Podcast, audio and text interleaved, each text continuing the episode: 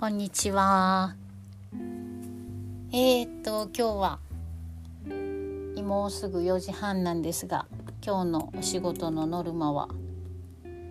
そろそろ終わるのでちょっとお話ししようかなと思います。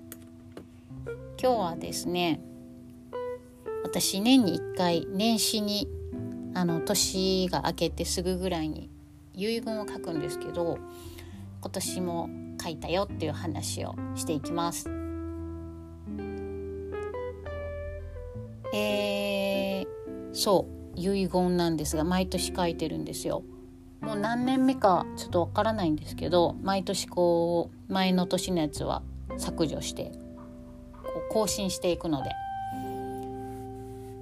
でなぜ遺言を書いてるかっていうと私の祖父母方の、まあ、おじいちゃんが亡くなった時にあの70歳、まあ、95で亡くなったんですけど70歳の時から毎年一通遺言を書いてたみたいで、まあ、20数通もうね晩年はちょっとボケてきてたので書けなかったと思うんですけど多分ね92ぐらいまで70から92ぐらいまで毎年書いていたあの遺言が出てきたんですよ亡くなった時に。で、まあ、その文が、まあ、すごく簡潔で、えー、書き出しが人生70何年、まあ、そのその時の年の年齢が書いてあるんですけど、まあ、例えば72歳だったら人生72年、えー、思い残すことはない。楽しかった。ありがとう。って書いてあったんですよ書き出しが。でその書き出しがその二十何通残っていたもの全て同じで。で、まあ、その他にあの葬儀は、えー、もう自分の娘たち3人娘がいたんですけどその娘たちとその家族。で、えー、こじんまりと、えー、どこそこの教会の神父さんを呼んでクリスチャンだったので、えー、もう自宅でやってほしいとか、まあ、すごく仲のいい、まあ、お茶飲み友達、まあ、私たちは彼女的な風に考えてたんですけど、えー、には10日後だったかな。ちょっと後に知らせるようにだとかうちの父親はあのそのおじいちゃん一緒に暮らしてたんですけどうちの父親は、まあ、養子じゃないけど、まあ、創産的な存在じゃないですか。でうちの父親に当てて「あのまるまるくん、えー、気を使わせたこともあっただろうがんなんなんて書いてたかな？楽しく、えー、過ごすことができた。ありがとう」みたいなこうお礼の言葉が書いてあったり。あとね「貯金はもうない」とか。じいちゃんの奥さんまあ私から見るとおばあちゃんなんですけど私が生まれる前に亡くなっていてまあそのおばあちゃんのもとに行けるから嬉しいっていう言葉が書いてあったりもうほんとポジティブな遺言だったんですね。で、えー、うちの祖父は2年亡くなる2年前ぐらいに散歩中にこけて頭打ってしまってもうそれまでほんと元気だったんですけどそこからもう弱ってしまってボケも始まって入院したりとかそんなこともあってやっぱり私たち家族としてはあお散歩ついていってあげたらよかったなとかこう何か他にしてあげれたることはあったんじゃないかなって思うわけなんですよね。ただその遺言を読んだ時に見た時になんかもう全てが吹っ飛んだというかそういうあこうしてあげたらよかったなとかなんかそういう何て言うのかな悲しいというか、まあ、どこか自分に対して悔いがある部分をもう全部なくしてくれたんですよね。でやっぱりこう祖父に憧れましたしあこんな生き方こんな死に方がしたいなと思ってで私もそのその影響が大きくて遺言を書き始めるようになりました、まあ、ちょうど祖父が亡くなった時にいろいろ私の人生の中でもちょっと、まあ、大きなことがあった時で、まあ、私その頃のことダークサイドって呼んでるんですけどまあすごくダークサイドにいてたんですよね自分自身が。で、まあ、そこを何て言うのかなもっともっとシンプルにポジティブに考えられるようにそしてその経験をつなげていけるようにで何よりも自分が辛い自分が辛いっていうんじゃなくてそれよりもこう身の回りの人たちに感謝の気持ちを改めて確認できるようにっていうまあいろんな思いがあって遺言を書き始めたんですけどもう多分10年以上経つなそう考えると。で最初ね結構書き始めの時ってすごい文章長かったんですよ。でも今年書いてみて気づいたんですけどどんどん文章が短くなってる気がします。で遺言を書くと書く側は何がいいかっていうとまずこう改めて、まあ、一回自分の中で自分を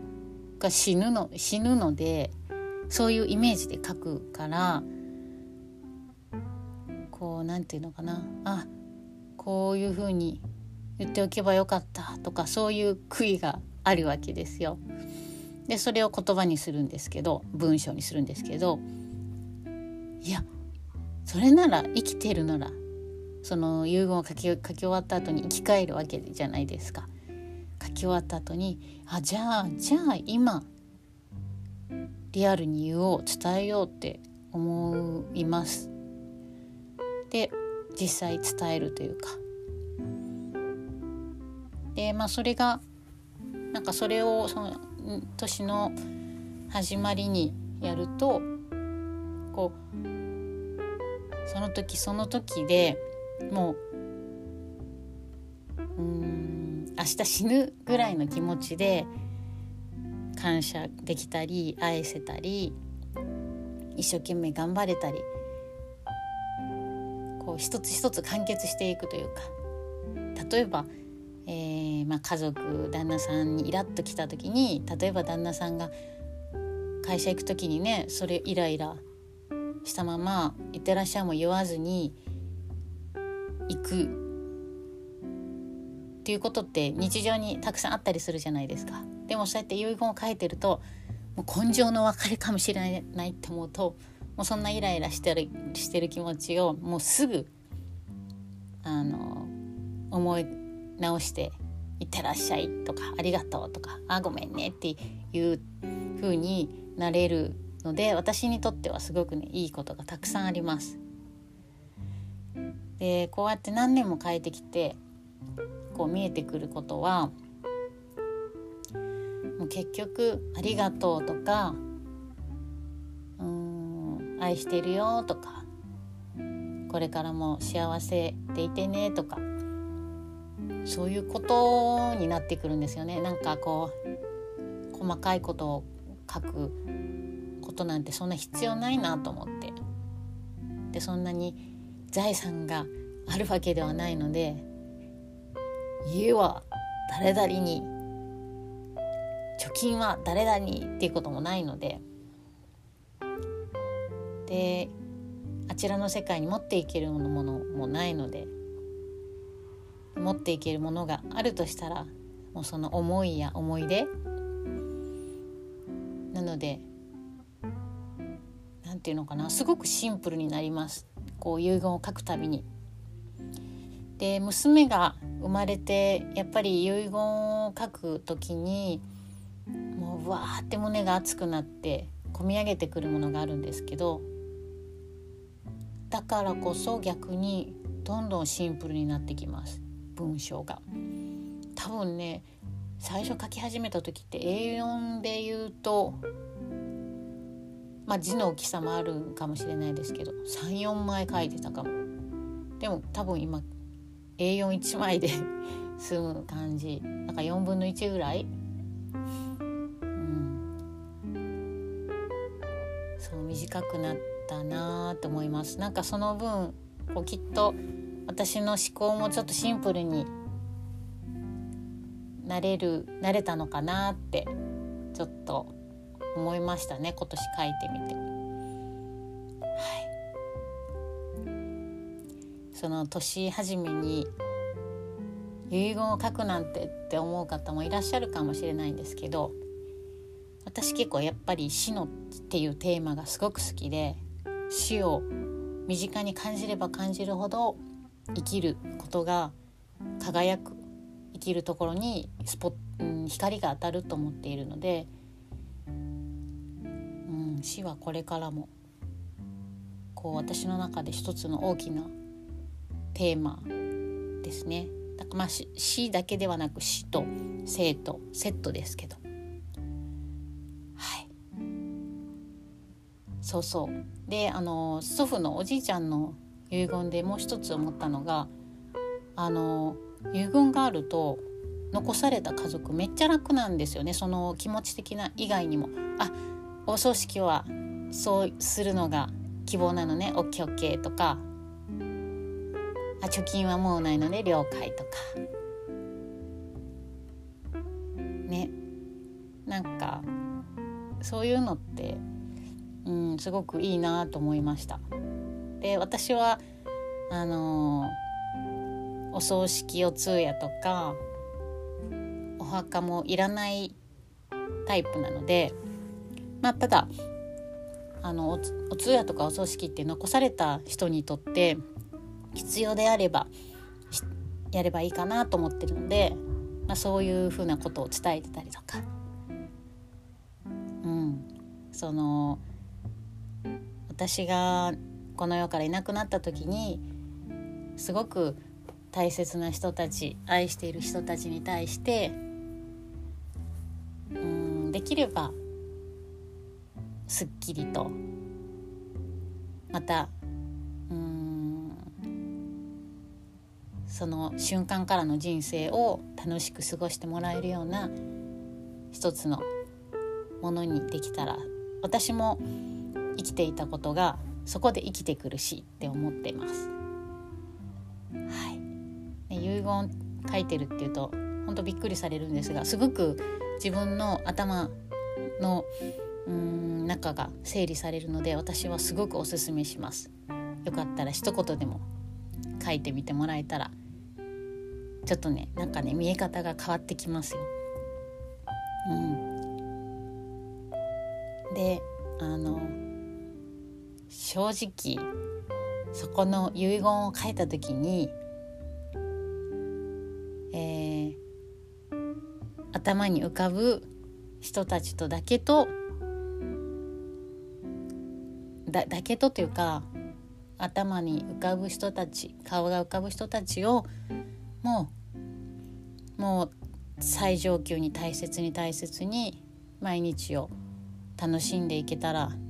いいなと思います。うん、なんか必要なものってすごく少ないんだなと思わせてくれます。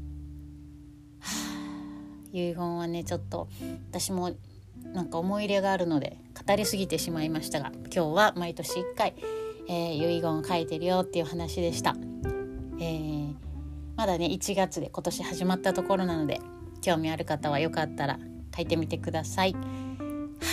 い、ではでは、えー、今日も引き続き良い時間をお過ごしください。ではでは失礼します。